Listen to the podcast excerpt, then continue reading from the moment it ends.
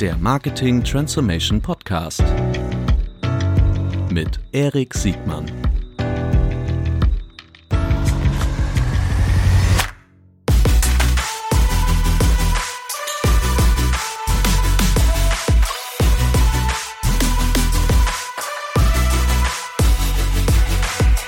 Herzlich willkommen zu einer neuen Folge des Marketing Transformation Podcasts. Heute mit einem ganz besonderen Gast, mit Tobi Schlottke von den Online Marketing Rockstars. Herzlich willkommen, Tobi.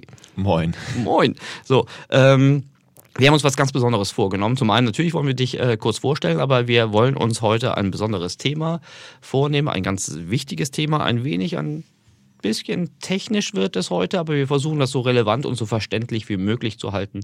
Dafür bist du ja bekannt. Wir versuchen es ja. Sehr gut. Tobi, wir fangen also, das, äh, um das schon mal zu spoilern, heute reden wir auf der einen Seite über den Tod des Cookies äh, und was man dagegen tun kann, wie man mit Identity Management am besten umgeht. Das betrifft diesmal äh, eigentlich alle, Endkonsumenten, Advertiser als auch Publisher in unterschiedlichen Maßen. Und da wollen wir heute ein bisschen tiefer einsteigen und äh, Tobis Erfahrung und Meinung und äh, Tipps absaugen. Tobi, sag mal, aus meiner Sicht bist du ja der, ähm, oh Gott, egal was ich jetzt sage. es, ähm, könnte mir, äh, es könnte gegen mich verwendet werden. Ich bin, ich bin gespannt. Ich habe dich kennengelernt als der äh, Gründer in dem, in dem OMR, in dem famosen OMR-Gründerteam, damals noch mit Etihad oder da Metrigo, bevor dann OMR so richtig abgegangen ist, als derjenige mit dem besonders großen technischen Sachverstand, der sich eher mehr so im Hintergrund gehalten hat. Ist das richtig? Das könnte man so ausdrucken. Also ich bin sehr begeistert von technischen Themen ähm, habe das so zu meiner Passion gemacht, mich äh, da eigentlich seit meiner frühen Jugend ähm, tief mit befasst ähm, und mich da halt immer bei Laune gehalten, ähm, äh, weiter in, in, Technologie zu investieren, äh, weiter in technologische Bildung zu investieren.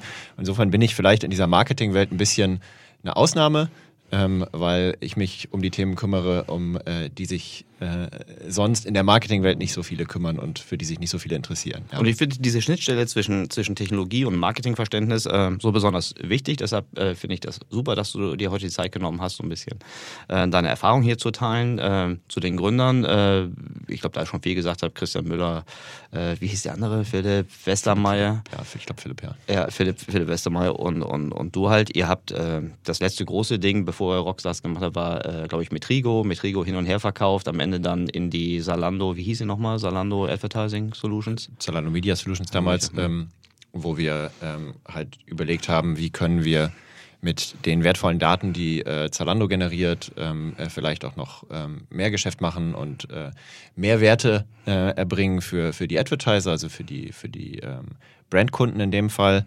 Ähm, und da war ich sozusagen federführend, ähm, bis ich jetzt äh, vor zwei Jahren dann entschieden habe, ich äh, möchte bei OMR tiefer eintauchen. Ähm, und äh, seitdem kümmere ich mich tatsächlich auch unter anderem um Identity Management, also was, glaube ich, in, in der Zukunft ein sehr, sehr wichtiges Thema wird. vielleicht dazu ein bisschen ausgeholt, also was, was ist das überhaupt?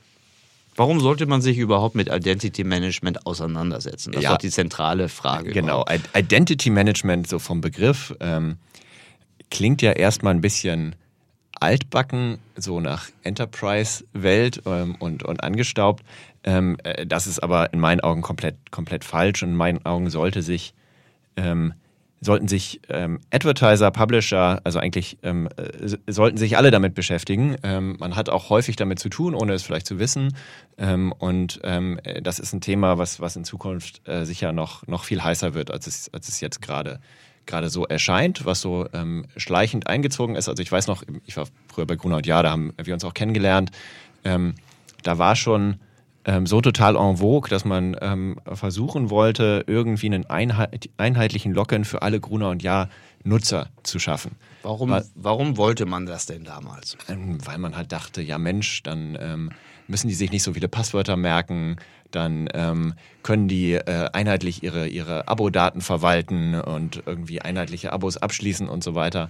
Damals ähm, kam schon ähm, ein Standard auf, der war damals, glaube ich, noch nicht getrieben vom, vom W3C, also vom äh, World Wide Web Consortium, was, glaube ich, in den 90ern von äh, Tim Berners-Lee, also dem Erfinder des Webs, gegründet wurde. Ähm, das nannte sich OpenID Ähm, und äh, ich weiß nicht, ob ihr euch erinnert, mhm. ähm, war damals so, geisterte so durch die, so durch die Tech-Flure und man wollte irgendwie versuchen, ähm, OpenID zu implementieren. Wir haben das damals, äh, ehrlich gesagt, aus meiner ähm, äh, Revue-Sicht äh, ziemlich schlecht implementiert und das hat alles auch nicht äh, sinnvoll geklappt es war auch einfach gar nicht, gar nicht, gar nicht so richtig durchdacht. Äh, OpenID war das, das war, Entschuldigung, das war äh, OpenID, OpenID hat, OpenID hat schon funktioniert, ähm, mhm. ähm, aber die Art und Weise, wie das dann aufgegriffen mhm. und implementiert wurde, in großen Teilen nicht. Und es war halt auch noch nicht so, so weit getrieben, wie es jetzt heute ist. Also ähm, das Ganze wurde halt weiterentwickelt. Ähm, ich, äh, ich glaube, wir sind jetzt bei der Version 2.0 ähm, von OpenID Connect, nennt sich das heute. Äh, und im Grunde verbirgt sich dahinter in der Kombination mit OAuth ähm, als, als Protokoll äh, der Standard, ähm, den man indirekt nutzt, wenn man äh, Social Logins nutzt. Also wenn man zum Beispiel Facebook Connect nutzt, äh, Xing Connect, LinkedIn Connect. Ähm, das ist im Grunde eine Art ähm, Piggybacking mit ähm, LinkedIn zum Beispiel. Ich schicke den Nutzer zu LinkedIn und LinkedIn gibt mir signiert, äh, sprich ich kann validieren, dass die Antwort von LinkedIn kommt, ähm, den, den Nutzer zurück. Aus den Nutzererfahrungen heißt das, der, also er hat, äh, er hat irgendwie schon, er muss schon irgendwie einen Kontakt mit einem der Plattformen haben und wenn er dann, also zum Beispiel Zing, LinkedIn, Facebook, und wenn ich dann auf einer dritten Seite bin, kann ich die Möglichkeit äh, nutzen, mich dort äh, einzuloggen, ohne dass ich äh, mir äh, isoliert für diese eine Nutzersituation jedes Mal ein individuelles Passwort zurechtlegen muss. Habe ich das halbwegs richtig zusammengefasst? Ganz genau, das hast du richtig zusammengefasst. Der äh, Vorteil für den Nutzer ist also, ich muss, ich bin an der Stelle vielleicht schon eingeloggt bei Google, mhm. ja. Also wie auch immer Google ähm, dann meine Identität gerade speichert oder prüft.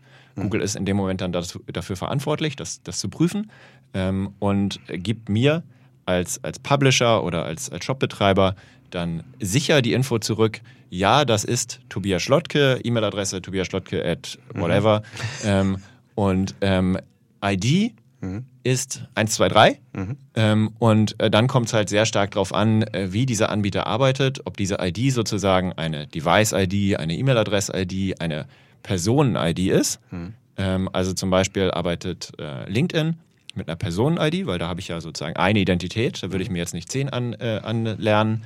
Ähm, während Google zum Beispiel mit x verschiedenen arbeitet, das kennt man ja mit dem ganzen Hin- und Hergeswitche, mit den, mit den äh, unterschiedlichen E-Mail-Adressen. Mhm. Ähm, das heißt, Google sozusagen aus Advertiser-Sicht eher nachteilig, LinkedIn aus Advertiser-Sicht eher vorteilig, weil ich weiß, das ist die Person. Ja. Mhm. Vielleicht können wir an der Stelle gerade nochmal irgendwie darauf hinweisen, wie bedeutsam das ist für nicht nur die Publishing-Welt, die ist mir persönlich ja fast ein bisschen egal, du hast da eine andere sentimentale Beziehung zu, aber ich interessiere mich ja vor allen Dingen für die Advertiser-Perspektive. Und ich glaube, die meisten Zuhörer auch. Äh, warum ist das für die Advertiser so wahnsinnig wichtig, äh, sich über Authentifizierung oder äh, Entanonymisierung, ja, das soll gar nicht richtig, Ent, da bringen wir ganz viele Begriffe durcheinander, aber dieses Identity Management sauber zu machen. Ich glaube, wir müssen kurz nochmal drüber darauf eingehen, dass wir ein Problem auf der Cookie-Seite haben. So wie früher, sagen wir mal, Identitäten genähert wurden. Genau, also die Cookie-Seite ist ja erstmal im äh, Non-Personal Identifiable Information Bereich, sprich, ich kann und darf ähm, gar nicht, gar nicht äh, eine klare Zuordnung haben zu einer Person. Mhm. Das ist ja kein, das andere Gegenstück dazu ist CRM, äh, mhm. wo ich halt diese Zuordnung ganz klar will. Mhm. Ähm, und äh, dann ist es für mich natürlich enorm vorteilig, wenn jetzt ein LinkedIn mir sagt, ähm, äh, das ist hier der Nutzer 123 bei LinkedIn, mhm. ähm, weil der Nutzer 123 gerade im B2B der ändert ja vielleicht auch alle paar Jahre seinen Job. Äh, mhm. Ähm, und äh, damit ändert er seine E-Mail-Adresse. Damit muss ich dann äh, komme ich dann in die Deduplizierungshölle mhm. und äh, man nehme jetzt meinen Co-Founder Christian Müller, mhm. ja, ähm, äh, der dann ähm, drei, drei, unter drei verschiedenen E-Mail-Adressen bei mir angemeldet ist, mhm. jedes Mal sich vielleicht noch irgendwie ein Passwort merken muss mhm. oder so, ja, mhm. ähm, wenn, er, wenn er seine Daten eigenständig ändern können soll.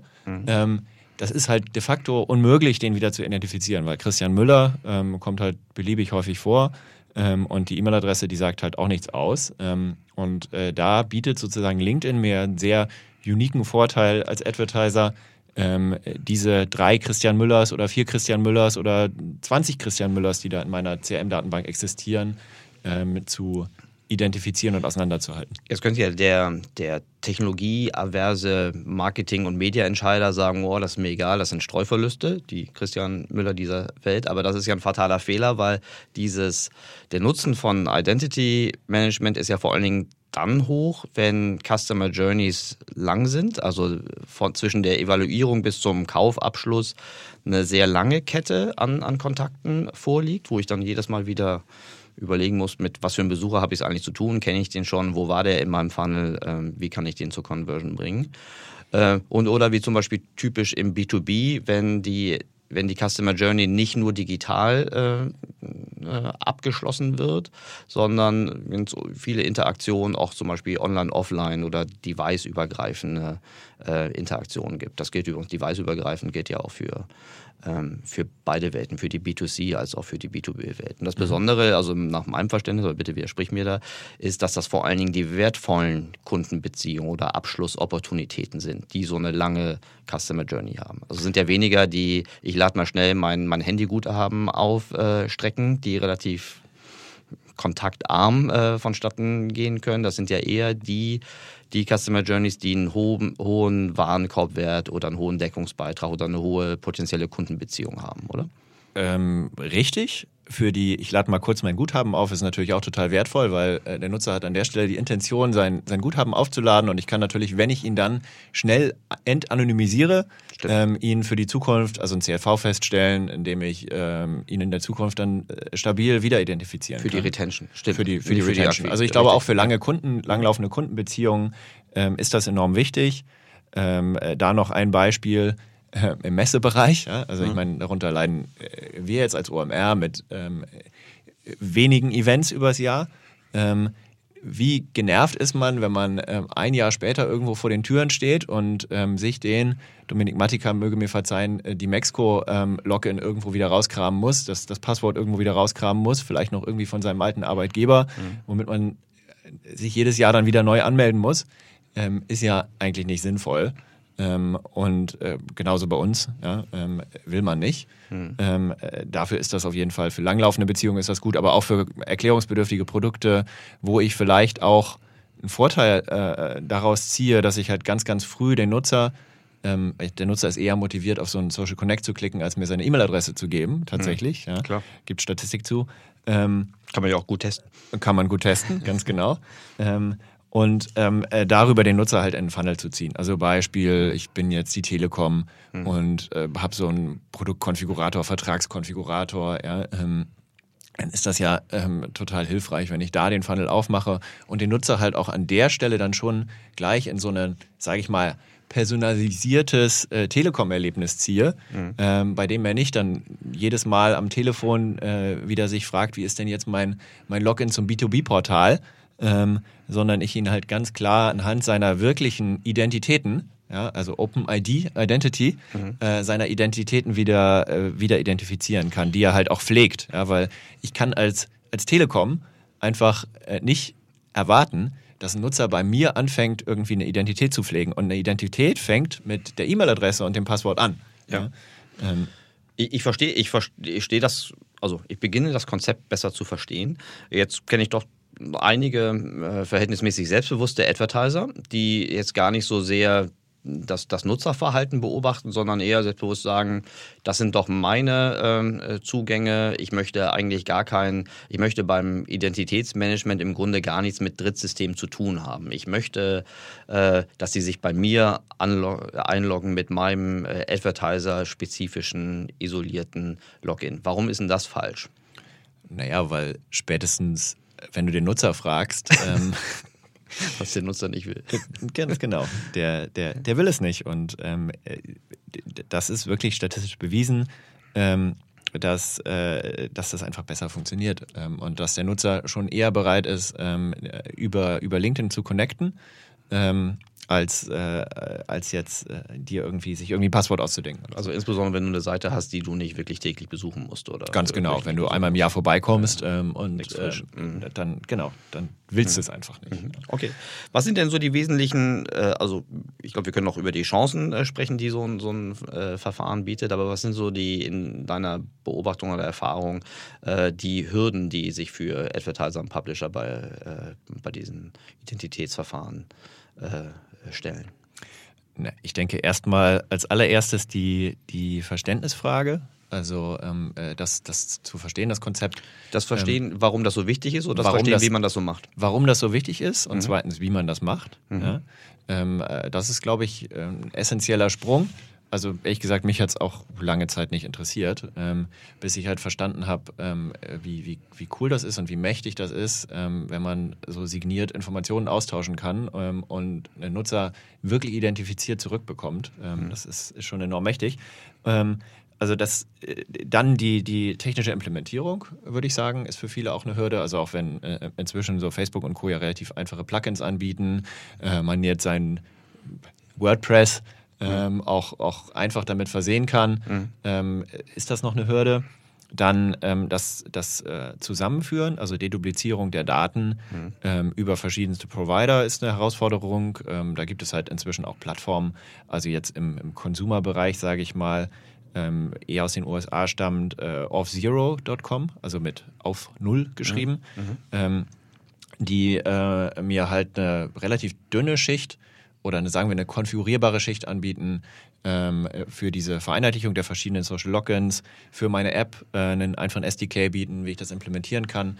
Ähm, und ähm, unter anderem aber auch ähm, so Enrichment, äh, Data Enrichment ähm, anbieten. Also wenn ich das dann, sagen wir mal, mein CRM dran koppeln möchte oder meine, meine CDP, frei nach Manuel Hinz, dann ähm, äh, könnte ich äh, das benutzen in Kombination ähm, mit einem Enrichment Provider. Ähm, also Hast du ein Beispiel für ähm, Enrichment Provider?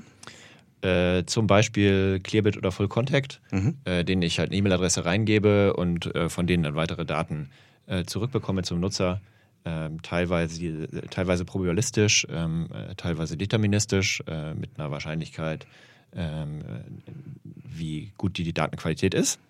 Ähm, das kann ich, dann, kann ich dann nutzen, wenn ich darf. Ja. Ähm, Das ist vor allen Dingen B2B relevant, ne? weil Das das, Dingen entstehen B2B ja andere Kosten, da brauchst du einen höheren äh, Kundenakquisitionswert, äh, klar. Wert, den du dir leisten kannst. Außerdem muss man dazu sagen, dass die Datenqualität jetzt gerade für, für deutsche Firmen, deutsche Nutzer da in der Regel nicht sehr hoch ist. Woran liegt das? An den LinkedIn? Ich denke am, eher am Fokus äh, auf, auf den US-Markt. Ähm, Okay. Also ich meine, Gut, in eine Deutschland Frage ist ja eine das Möglichkeit, dass ein Handelsregister anschließen wollen irgendwie Ja. und äh, den Bundesanzeiger und Mhm. ich weiß nicht, wer einmal auf bundesanzeiger.de war ähm, und sich Firmeninfos gezogen hat, der, der weiß, äh, wie lang da der Weg noch sein wird. Mhm. So, okay, das heißt, die sind vermutlich auch nicht so leicht äh, crawlbar, zumindest nicht legal crawlbar. Äh, Nee, nee. Also es gibt, glaube ich, äh, Firmen, die sich damit befassen. So North Data zum Beispiel sieht Mhm. man häufiger in den, in den SERPs heutzutage. Ähm, aber äh, ich glaube, de, den Connect dann zu machen zur E-Mail-Adresse, ähm, das ist vielleicht auch eine Chance, ähm, Mhm. äh, äh, wenn man es darf. Ja, ich bin kein, kein Datenschützer. Wir machen keine Rechtsberatung. Wir haben auch keine Rechtsberatung, machen keine Rechtsberatung. Ähm, äh, da äh, nochmal was zu machen.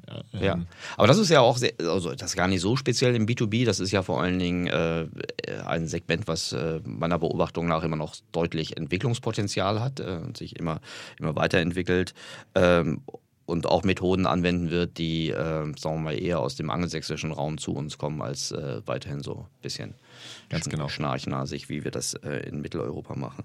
Die, ähm, hast du ein Beispiel noch aus dem, aus dem, aus dem B2C-Bereich, wie uns äh, diese Verfahren helfen können, jetzt entweder so von der End äh, von, von der Konsumentenebene oder vielleicht auch mal Beispiele, wie es entweder im Aquifunnel oder auf der Conversion oder auf der CRM-Seite irgendwie äh, uns weiterhelfen kann. Also ähm, mein Lieblingsbeispiel ähm, für, die, für die sinnvolle Implementierung von, sagen wir mal, Entanonymisierung äh, in Kombination auch mit Social Connects ist, ist Medium.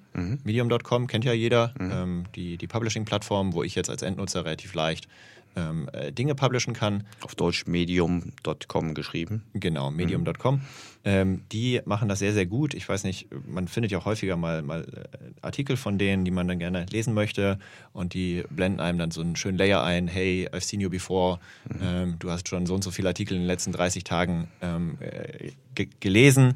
Let's make it official. Äh, so ganz lustig und, und nett gemacht. Ja? Ähm, und ziehen einen dann so langsam in den Funnel ähm, glaube ich, mit dem Endziel, ähm, einen dann auch irgendwann zu einem zahlenden Nutzer zu machen. Mhm. Äh, also in meinen Augen ein schwieriges Modell. Ähm, ich weiß nicht, was die Kollegen ähm, erlösen damit und wie das funktioniert, aber die machen es halt sehr, sehr geschickt, technisch sehr einwandfrei, ähm, dass sie einen da reinziehen, ähm, einen zum Nutzer machen mhm. und auch ohne dass man sich jetzt zwingend ein Passwort merken muss. Das macht eine Washington Post beispielsweise auch und ich glaube, die, die laufen ganz okay. Das ja. hat ja neben, dem, neben der Abschlusswahrscheinlichkeit hat das ja auch äh, eine Steigerung der Relevanz zur Folge. Ne? Du kriegst ja nicht die, die One-Size-Fits-All äh, äh, Publishing-Liste dann gezeigt, sondern die für dich wahrscheinlich relevant, nach Relevanz vorsortierte Liste. Genau, genau. Und ähm, dann kriegst du in Zukunft halt äh, auf dich zugeschnittene Newsletter. Also Medium hat halt den Vorteil, dass sie sehr, sehr viel Masse haben. Da mhm. publishen ja sehr, sehr viele. Mhm. Es gibt auch inzwischen äh, kleine ähm, Portale, die auf, auf, auf Medium basieren. Also zum mhm. Beispiel im, im, im Tech-Bereich gibt es hackernoon.com. Mhm. Die haben bis vor kurzem Medium eingesetzt als, als Plattform dahinter, mhm. ähm, um die ganzen News zu publishen. Aber, Und aber über diese Menge kann ich halt deutlich besser empfehlen. Jetzt könnte man nicht, dass diejenigen jetzt hören und sagen, oh, ich habe ja gar nicht so viel äh, Kontakthäufigkeit oder, oder Contentmenge, je nachdem, ich jetzt ein E-Commerce-Betreiber äh, bin oder irgendwie einen anderen äh, Lead-Funnel äh, betreiben möchte. Das Besondere ist ja trotzdem, dass, äh, dass die bestmögliche Art ist, wieder bei der Customer Journey anzusetzen, wo der Kunde zuletzt äh, aufgehört hat, weil mal, bei Cookies die, die Haltbarkeit, die, das Löschen plus die mangelnde Perspektive von Cookies in der Zukunft, die verhindern sowas ja auch. Ne? Ganz genau, so, ganz genau. Also, ja. also mhm. äh, total, total sinnvoller ähm, Ansatzpunkt, ähm, weil äh, also LinkedIn wird es wahrscheinlich noch eine Weile geben, Google auch.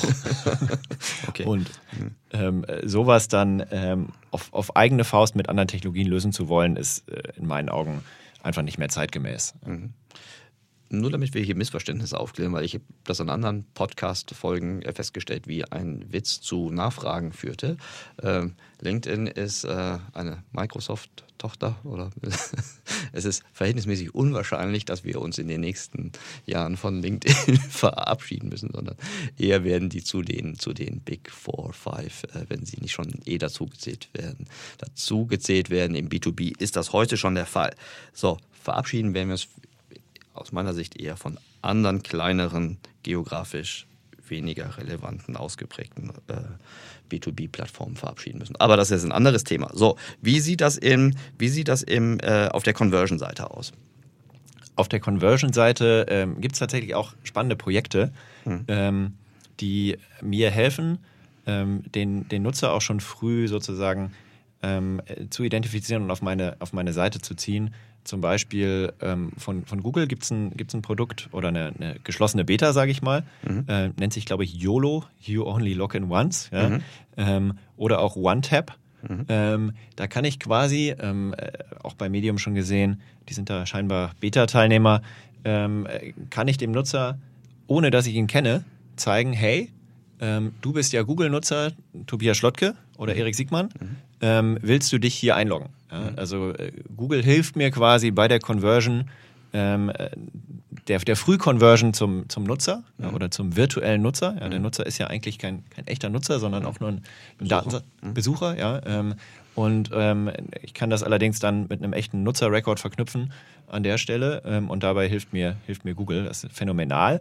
Ähm, dass Google unter anderem Google da ein massives Interesse dran hat, das merkt man auch im, im, im Chrome seit einiger Zeit. Da ist ja irgendwann, es gab mal, es gab mal oben in der Ecke, oben rechts in der Ecke, gab es ja mal so anonyme Profile, wo man sich so Profile anlegen konnte, mhm. wenn man jetzt verschiedene Surfgewohnheiten mhm. hatte, äh, meinetwegen privat und, und beruflich. Mhm. Ähm, und da ist jetzt seit kurzem auch ähm, OpenID Connect drin und, und der Google Login drin.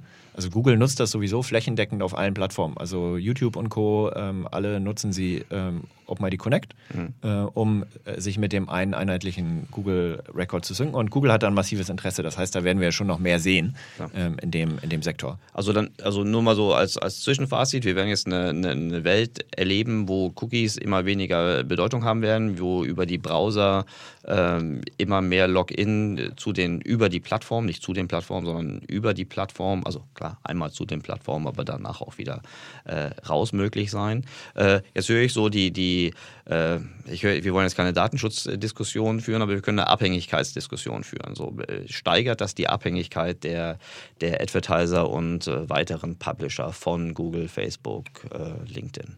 Definitiv, ja. Also, ähm, Was sind die Alternativen dazu?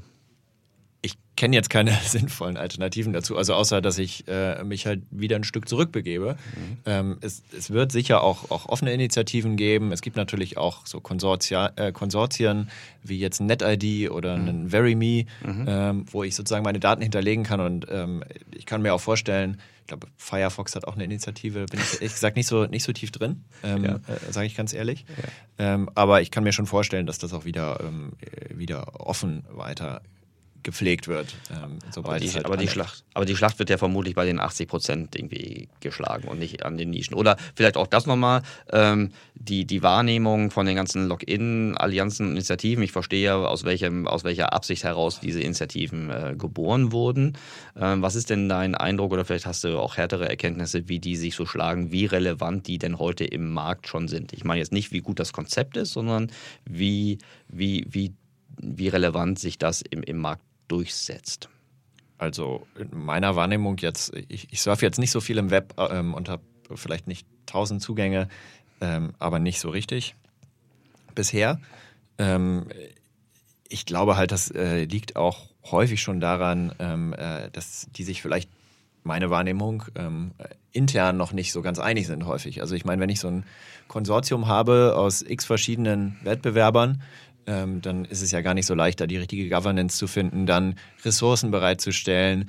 Ähm, sprich, keine Ahnung, wenn ich jetzt Zugriff auf Pro7-Entwickler habe als kleines äh, Konsortium, was irgendwie ähm, abseits davon, ähm, äh, davon existiert, ähm, da den Durchgriff zu schaffen und äh, auch Dinge umzusetzen, wahrscheinlich gar nicht so leicht. Ähm, und ich bin ja immer doch auf jede, jede Partei angewiesen. Also jeder der Teilnehmer muss dann halt auch wirklich was implementieren, damit die Daten bei mir landen ähm, und damit das, das äh, Tool dann auch implementiert wird nachher ähm, und ausgerollt wird. Und ich glaube, da, daran scheitert man wahrscheinlich häufig schon, meine Wahrnehmung.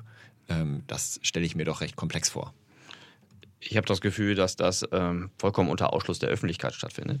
Ähm, also auch was man, was ich so auf, auf, auf Kundenseite sehen kann, wie äh, die es äh, schon geschafft haben, es zu implementieren oder es versuchen zu implementieren oder schon Tests laufen haben. Äh, aber die Nachfrageseite auf Kundenseite, das ist vermutlich eher so ein bisschen wie damals die ähm, E-Post-Filiale. Ähm, also wie Sowas darf man gar nicht sagen. Doch, aber wir dürfen hier eine deutliche Sprache sprechen. Äh, gut, hat das eine Chance, ähm, wirklich eine, also siehst du da, kannst du da irgendwas erkennen, dass das wirklich eine Chance hat, den großen Allianzen und Plattformen, die ja auch davon leben, dass sie eine große Nutzerschaft haben, also ohne Nutzerschaft funktionieren diese, äh, diese Plattformmechanismen jetzt. Siehst du da irgendwas, äh, was wirklich eine relevante Chance hat oder ist das eher ein bisschen so Ritter der Kokosnuss, äh, viel Geklappe, aber keine Chance, da wirklich ernsthaft zu siegen? Bis, bisher sehe ich da nichts, was, was jetzt wirklich Traction hat, was, was das äh, irgendwo ein, ein, offenes Konsortium ist oder, oder Open Source. Mhm. Ähm, also ich sehe da tatsächlich, wenn dann eher ähm, im, im, offenen Bereich, also wirklich komplett, komplett offen äh, bei Vereinen, die vielleicht von dann einem Firefox Mozilla mhm. ähm, getrieben werden, äh, Chancen als jetzt, als jetzt bei äh, einem deutschen Konsortium, äh, was das auf eigene Faust versucht. Ähm, ja. Also ja. ja okay. Auch wenn die Idee gut ist. Ähm, ja, okay. Ich, das ist fair, aber so am Ende hilft das ja nicht, ähm, wenn die Idee gut ist, aber die Umsetzung im Grunde keine, keine Chance hat. Ich glaube halt, du brauchst halt einfach ein Zugpferd, äh, mit dem du ähm, äh, es dann halt richtig in den Markt drücken kannst. Ne? Also siehe jetzt, ähm, Apple ID mhm. ähm, ist ja jetzt auch ganz neu. Das presst Apple jetzt halt massiv in die Apps, indem mhm. sie sagen, hey, du darfst Social Logins nicht mehr nutzen, mhm. ähm, ohne mein mhm. Provider, ohne mhm. mich als, als Provider, ohne mich als Unterstützer.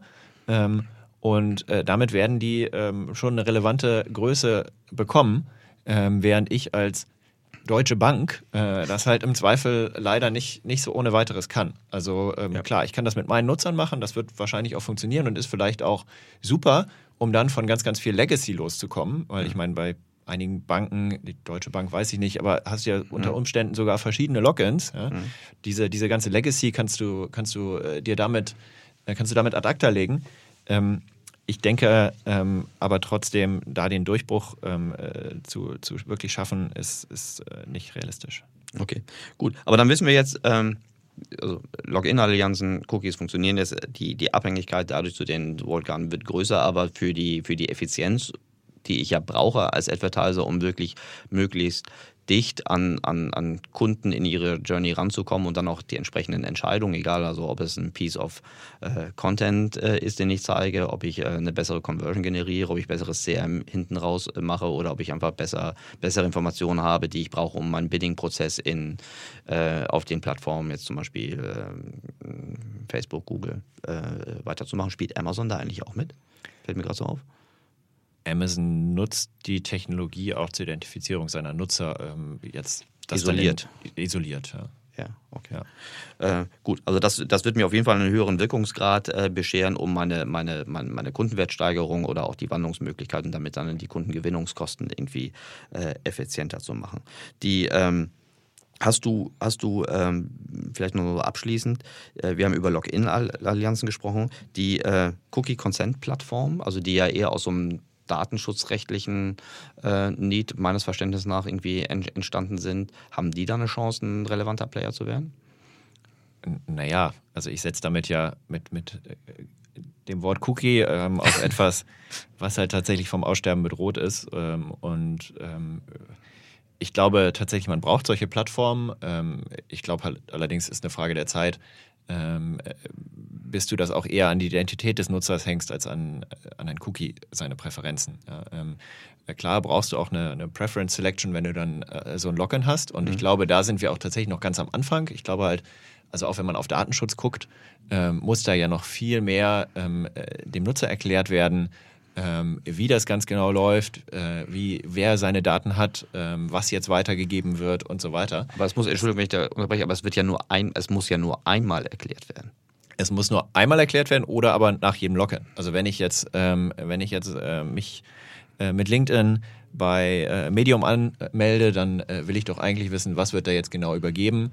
Ähm, das erfährt man ja an der Stelle eigentlich nicht, ja, zumindest nicht immer transparent. Ja. Ähm, und ich glaube, da müssen wir noch besser werden. Dann ähm, auch jetzt auf, auf GDPR geguckt, ähm, Right to be Forgotten zum Beispiel, wie funktioniert das dann am Ende des Tages? Ja, ich melde mich bei LinkedIn und sage, ich will übrigens vergessen werden. Mhm. Ähm, was macht LinkedIn dann?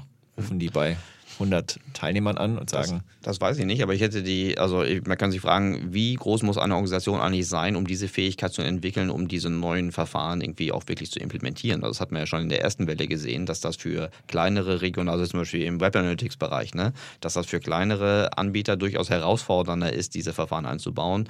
Ähm, die, ähm, sagen wir mal, drei großen US-amerikanisch geprägten Unternehmen, die brauchen da zwar ein bisschen länger, aber für die ist der europäische Markt schon groß genug, um da mal eben, keine Ahnung, 500 Entwickler drauf abzuschießen, oder? Definitiv, ja. Ähm, also auf, auf Plattformseite sicher auch, aber ähm, auch, ähm, also diese Komplexität deutet natürlich auch klar darauf, dass ich in Zukunft halt äh, mit Playern arbeiten will um diese Social Lock-ins zu implementieren, um mir mhm. sozusagen auf, auf äh, Brandseite äh, das abzunehmen, ähm, wenn jetzt bei LinkedIn jemand vergessen ja, werden okay, will. verstehe ich. Aber ist das jetzt ein Argument, dass wenn ich jetzt diesen Podcast gehört habe und ich jetzt am Anfang angefixt war, weil ich mal als Marketingentscheider gesagt habe, super, das ist ein, äh, diese Verfahren, denen näher ich mich oder denen nähern wir uns als, als Team aus Technikexperten und, und Marketing-Experten, um, dieses, um diese zentrale Herausforderung der, ähm, des besseren Identitätsmanagements vom, vom Upper Funnel Besucher bis zur Conversion, bis zum, bis zum nachkaufenden äh, Lifetime Value zu nähern. Und jetzt hast du gesagt, boah, äh, technisch, Datenschutz, technisch eigentlich komplex. Also ist dann die Alternative einfach noch abzuwarten? Also ich glaube halt, ähm, also man kann da natürlich abwarten. Ähm, meines Verständnisses nach ist es aber auch so, dass jetzt halt die verschiedenen äh, CRM-Tools äh, das halt teilweise auch für mich implementieren, um äh, mir das halt aus der Hand zu nehmen. Also äh, wird zum Beispiel israelisches Startup Gikya gekauft von SAP, ähm, Customer Data Cloud, glaube ich, heißt das. Mhm. Ähm, äh, die, die, implementieren das und helfen mir, das halt bis in mein CRM zu treiben. Mhm. Äh, sprich, ich muss mich da gar nicht um die ganze Technologie, äh, Technologie kümmern. Ähm, die, ähm, also so ein Off-Zero am Anfang genannt, mhm. die würde ich halt tatsächlich eher nutzen, äh, wenn ich halt mich um diese Technologie kümmern möchte und auch wirklich ein eigenes Data Warehouse aufbauen möchte. Ähm, ich kann da natürlich aber auch auf Standard-Tools zurückgreifen. Ja. Okay, super. Also das macht ja nochmal Mut. Äh, Tobi, abschließend, das war ja alles super interessant, hochrelevant. Du äh hast aus meiner Sicht nochmal noch mal deutlich gezeigt, wie wichtig das ist, ähm, auch aus einer Marketingbrille heraus, sich diesen technischen Verfahren äh, zu nähern. Wenngleich man die meisten vermutlich äh, jetzt nicht alles so eigenständig selbst gestalten können, aber auf jeden Fall den, mindestens den Dialog und die Initiativen zu suchen, um diese Verfahren einzusetzen, um die Customer Journey besser und effizienter zu machen. Ähm, wie machst du das persönlich? Ähm, du lebst ja sozusagen in beiden Welten, in der Marke, also sind das überhaupt zwei Welten deiner Erfahrung nach, die Technologie und die Marketingwelt? Also das verschwimmt ja heutzutage alles sehr, sehr stark. Ja, ne? Ich dir, glaube, früher war es ja so, dass, äh, glaube ich, die, die Tech-Seite die Marketing-Seite nicht mochte und umgekehrt. Ich glaube, das hat sich in den letzten Jahren halt schon deutlich gebessert. Mhm. Ähm, das, das, das verschwimmt in meinen Augen. Mhm. Ähm, ich glaube auch, äh, in der Marketingwelt ist ja Technologie heutzutage viel, viel anerkannter und, und, und wichtiger. Ähm, und ich glaube auch äh, für den Technologen äh, gibt es halt teilweise Tools, die vielleicht auch Marketing geprägt sind, ähm, die ihm halt helfen, seine Arbeit besser zu machen. Mhm. Ähm, und äh, die vielleicht auch ähm, vieles beschleunigen. Mhm. Sag mal ein Beispiel. Also ich zum Beispiel bin großer Fan von, von Airtable.com. Mhm. Ich weiß nicht, ob du das kennst. Nee. Das ist so ein eigentlich ein Tool, eigentlich die, die Neuerfindung von Excel. Mhm. Ähm, Finde ich ziemlich cool. Ähm, du kannst halt damit relationale Datenbanken im Browser bauen, mhm. also wie jetzt ähm, Google Spreadsheets, mhm. Ähm, kann ich das nutzen. Ähm, nur ich, ich, kann halt da wirklich qualitativ hochwertige Datenbanken bauen mit einer super API, kann dann daraus Webseiten produzieren, kann Formulare dran bauen, äh, kann Subviews auf diese Daten machen. Also wenn ich jetzt einfach so eine so ein Tool aufbauen möchte, was irgendwie vielleicht nah an CRM ist, vielleicht ein CRM ist, vielleicht ein Projektmanagement-Tool, mhm. kann ich mir das damit zusammenklicken. Das kann jeder so, sofort lernen. Mhm. Ähm, und bin ich ehrlich gesagt aus, aus Tech-Sicht total begeistert von, weil ähm, ich finde es immer, ähm, man, man, also Technologie ist ja häufig auch eine, wird ja, wird ja schnell zur Ausrede. Das Tech-Team, ja. ähm, darauf warte ich noch, ähm, ja. der, der, muss das noch implementieren. Gelebte Praxis. Das ist auf der Roadmap, ja. ja. Ähm, äh, das Technikteam ist immer das, was irgendwie unter Beschuss, Beschuss ist und ähm, äh, selten das, was so richtig ähm, äh, dankbare, dankbare Arbeit hat und dankbare Themen hat. Und gerade wenn man so viele Themen hat, die halt irgendwie so kleine Tools sind, ähm, dann ist Airtable grandios. Mhm. Ähm, damit kann ich halt alles loswerden, was jetzt nicht meinen Firmenwert steigert mhm. und, und implementieren äh, mit ganz wenig Tech in Kombination. Äh, bin ich riesen Fan von. Und hätte ich jetzt ehrlich gesagt ist es eigentlich nicht in der Natur des Techies, ähm, des klassischen Techies, sich solche Sachen anzugucken, weil es erstmal jetzt nichts mit Code zu tun hat. Ja, ähm, verstehe ich. Bringt aber total Spaß. Ich habe das, das höre ich natürlich gerne. Ähm, ich hätte es auch sagen können, oder ich sage auch, die viele der traditionellen Marketeers äh, haben es nicht in ihrer Natur, wirklich tief über Technologie nachzudenken. Ähm, die, oder wir haben, es ja auch kein Geheimnis, oder kann man sagen. Wir haben ja auch schon gemeinsam im Rahmen von so Private Equity getriebenen Projekten im Zuge von Due Diligence gemeinsam, also aus der Marketing Practice, als auch auf der Tech-Perspektive drauf geguckt. Und da haben wir ja auch festgestellt, dass wir teilweise die ersten und einzigen waren, die wirklich versucht haben, beide Welten zu überführen und zu, zu, zu übersetzen, was da eigentlich äh, so auf der einen Seite technologisch passiert und auf der anderen Seite, was irgendwie betriebswirtschaftlich, marketingseitig gewollt ist und was die Chancen und Risiken dieser, dieser äh, Systeme sind. So, also, aber es ist, es ist auf jeden Fall gut, wenn das, äh, wenn das weiter, weiter zusammenwächst. Äh, vielleicht kannst du da weiter äh, helfen, dass das so passiert. Äh, das ist meine Überleitung zur Abschlussfrage. Wie hältst du persönlich dein so profundes und aktuelles Wissen eigentlich immer frisch? Das habe ich schon lange so nicht mehr gesagt. also ähm, ist tatsächlich gar nicht so einfach. Das sind äh, verschiedenste Stränge. Also ich meine, Tech-Welt findet sehr, sehr, sehr viel auf Twitter statt. Ähm, also die, die meisten äh, relevanten Techies, die ich kenne, sind auch sehr aktive Twitter-Nutzer. Mhm. Ähm, äh, da kann man sich, sich super informieren und super so, so Trends mitbekommen. Dann gibt es von ähm, Y Combinator, mhm. ähm, äh, diese, diese, dieses Hacker News, mhm. ähm, was seit Jahren so ein Phänomen ist, ähm, wo einfach News hochgewertet, voted werden konnten. Ähm, und ähm, das, das nutzen halt wirklich viele Techies nach wie vor. ich habe außerdem so eine Initiative gegründet vor zwei Jahren zusammen mit dem Johannes Schaback von Home24. Ähm, Alpha List nennt sich das heutzutage. Klingt gefährlich, ähm, ist aber ein Zusammenschluss der, äh, sage ich mal, wichtigsten deutschen CTOs ähm, um sich halt auszutauschen. Also äh, in Form von Slack-Channel, regelmäßigen Dinners. Ähm, und äh, das funktioniert super. Ähm, ist so eine Art, ja, ich würde sagen, aus deiner Sicht Mini-EO, Entrepreneurs mhm. Organization mhm. für, für Techies. Für Techies. Äh, in wirklich Mini. Ähm, ja. Und das sind die von CTOs eher aus der, aus der progressiven, internetnahen Welt oder sind da auch die Typen von, keine Ahnung, Also BASF, wir ja. haben auch Leute, also äh, BASF tatsächlich bis dato noch nicht. Die sind natürlich alle eingeladen, äh, wenn sie sich austauschen wollen.